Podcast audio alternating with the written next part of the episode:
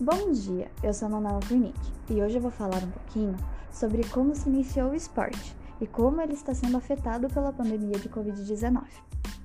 No início, o esporte era usado pela burguesia para que seus filhos pudessem se distrair, e para os mais pobres era usado como forma de disciplinar com a criação de regras.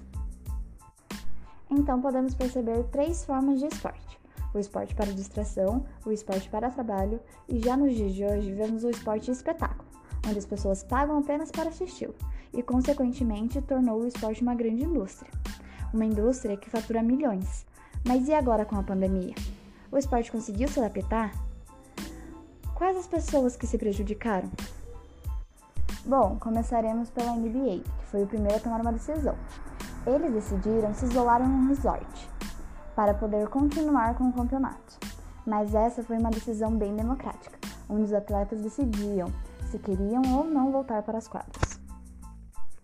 Já o futebol ainda está se adaptando, pois muitos times foram prejudicados por causa da quantidade de atletas infectados pelo vírus.